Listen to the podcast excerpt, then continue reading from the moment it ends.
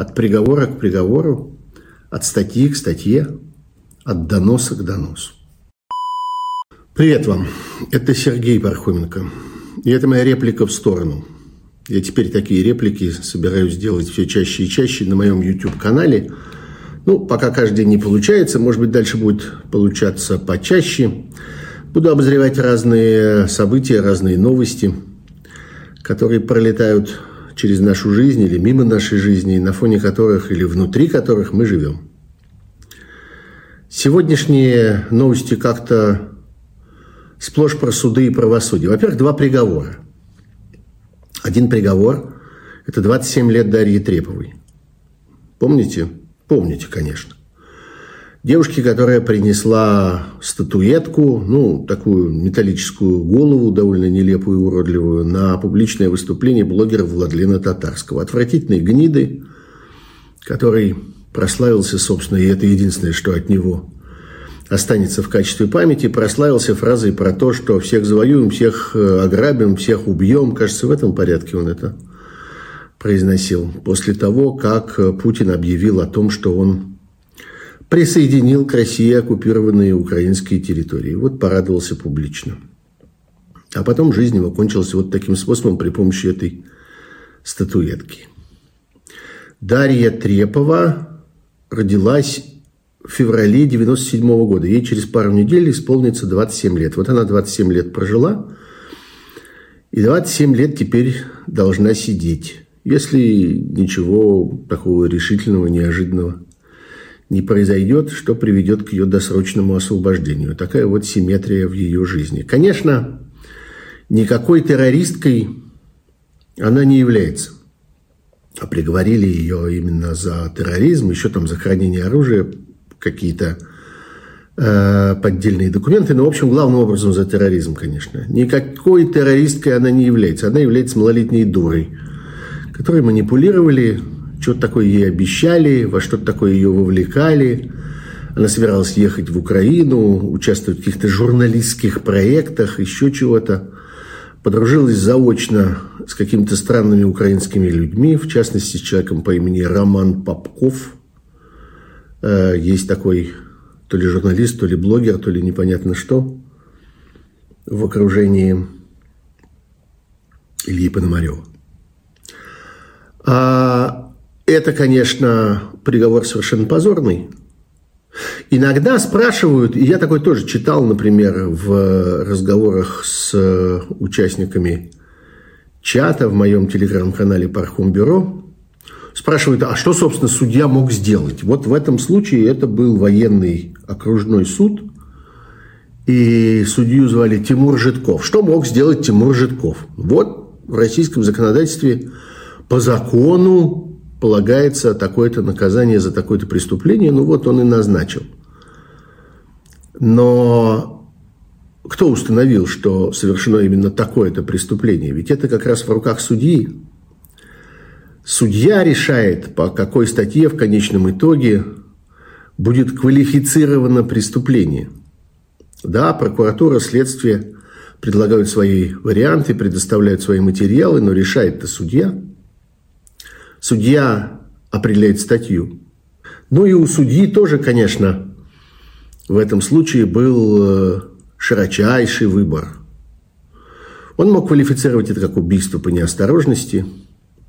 Он мог квалифицировать это как нанесение тяжкого вреда здоровью, повлекшего за собой смерть. Много чего мог здесь предложить, но ему велели назвать это терроризмом, он назвал это терроризмом. И, конечно, никакого правосудия в этом нет. Не существует ничего такого в душе Дарьи Треповой, в натуре Дарьи Треповой, в жизни Дарьи Треповой, от чего надо было бы ее перевоспитывать, так сказать, э, лечить, освобождать на протяжении 27 лет. Зачем нужен тюремный срок? В сущности, вот за этим, чтобы э, из человека извлечь то ужасное, что привело его к преступлению.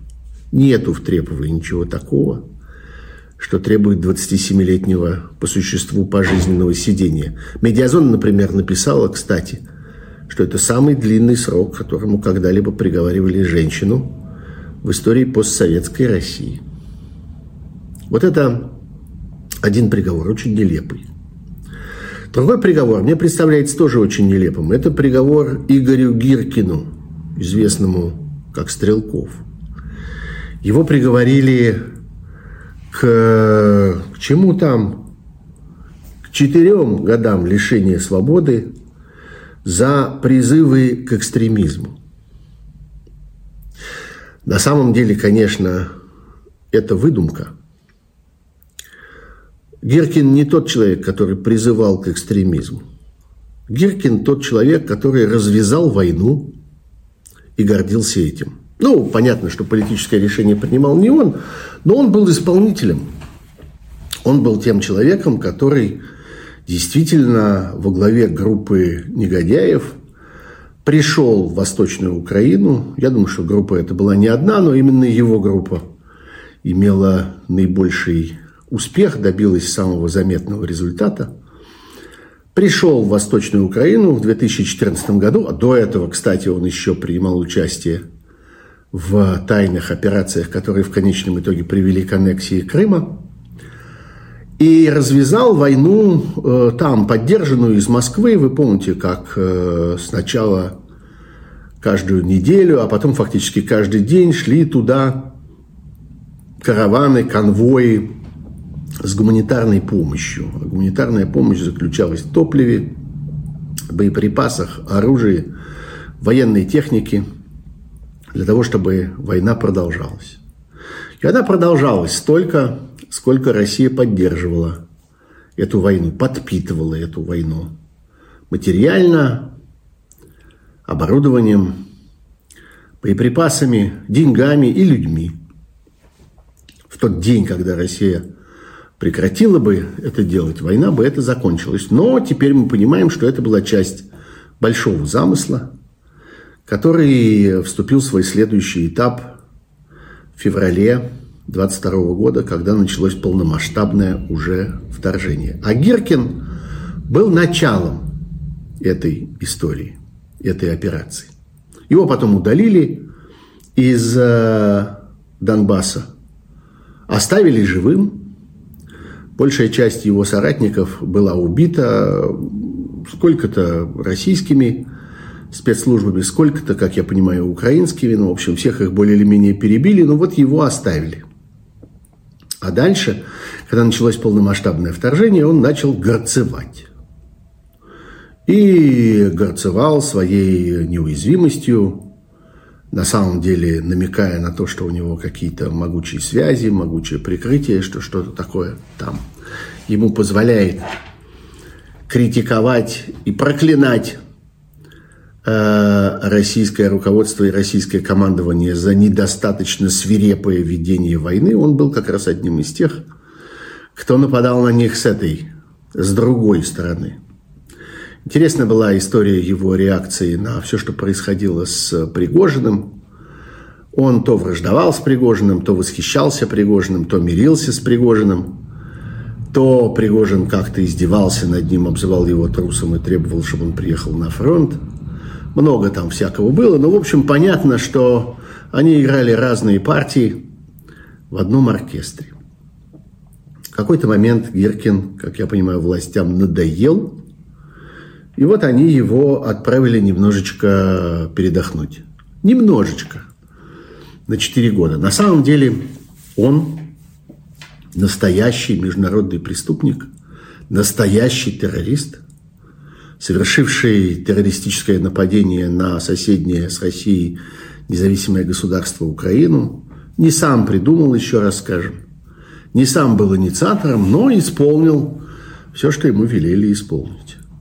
И в ходе этого еще и э, имел прямое отношение к эпизоду, страшному эпизоду, одному из самых страшных событий начала 21 века, гибели малазийского Боинга над Восточной Украиной в июле 2014 года. И не зря Международным судом приговорен к пожизненному заключению за то, что его люди его подчиненные по всей видимости, под его присмотром готовили этот теракт и осуществляли этот теракт. Завезли в Украину э, экипаж и технику э, системы БУК и сбили этот пассажирский лайнер.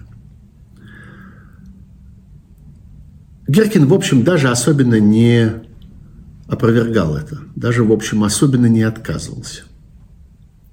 Вот, собственно, два приговора за один день. Два террориста, один настоящий, другой мнимый. А приговоры один дикий, свирепый, бессовестный, другой мягкий, выдуманный, такой э, фантазийный, обвинить Гиркина в том, что он что-то такое кого-то к чему-то призывал, при том послужном списке, который в реальности за ним есть, это, конечно, смешно. И опять судья несет полную ответственность за то, что происходит, потому что это ведь он квалифицировал деяние таким способом. Выбрал эту статью и, следовательно, выбрал этот приговор, чтобы ему там не писали сверху. Нечего прятаться за знаменитые флешки, которые приходят откуда-то, то ли из администрации президента, то ли из ФСБ, то ли еще из каких спецслужб, для того, чтобы указать судье, к чему, собственно, ему приговаривать. Ну вот, каждый судья делает это в здравом уме и доброй памяти. И несет ответственность за то, что говорят его уста, когда он произносит этот приговор.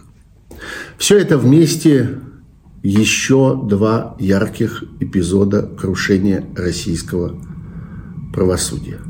И то, что это происходит на фоне внедрения совершенно новой главы, новой системы взаимоотношений российского правосудия со своими гражданами, я говорю о том, что открывает закон о конфискациях имущества – это все тоже на самом деле очень символично. Российское правосудие обваливается вот такими огромными кусками теперь. И история с поправками, которые вводят в Уголовный кодекс конфискации, конфискации имущества по произволу, по, в общем, едва высказанному желанию власти. И это можно применить к любому человеку, потому что конфискация – это – предлагается не за деяние, не за совершение какого бы то ни было преступления, а за призывы к выступлению, за слова, за мысли. Призывом можно объявить более или менее что угодно, это мы видели. Это мы видим и на истории с иностранными агентами. Это мы видим э, во множестве приговоров, э, связанных с обвинениями в дезинформации, вот в этих самых фейках. Вообще поразительно, что мы соглашаемся вслед за российской властью, вслед за спецслужбами использовать само это понятие «фейки». Какие еще фейки? Никаких фейков в том, что касается сообщений о агрессии России в Украине, об этой войне, о действиях российской армии, не существует. То, что власти называют фейками, это просто та информация, которую они не хотят слышать. Все, что было рассказано про Бучу, это разве фейки? Да нет, какие еще фейки? Это правда. Но эта правда российской власти не нужна. За эту правду российская власть готова судить, сажать людей, ломать им жизнь. Вот за правду, за любые сведения, за любые суждения, за любые высказывания, которые не нравятся российской власти, теперь, привязывая их к тем или иным преступлениям, объявляя их призывами к тем или иным преступлениям, к шпионажу, к дезертирству, к призывам к террористическим выступлениям, к экстремизму и так далее. Не нужно совершать ничего этого, ни шпионажа, ни террористических актов – ни экстремистских деяний. Достаточно сказать то, что российской власти хочется выдать за эти деяния. И дальше следует э, конфискация имущества, которая, конечно, позволяет вовлечь в эту историю все больше и больше доносчиков. Вот это тоже важно понимать. Российское правосудие, российская юстиция все больше и больше опирается на громадный поток доносов. Это становится не царицей доказательств, как в глубокие сталинские времена. Это становится, собственно, текущей практикой доказательств. Ничего больше суду не нужно. Суд не обращает внимания ни на какие доказательства, ни на какие опровержения.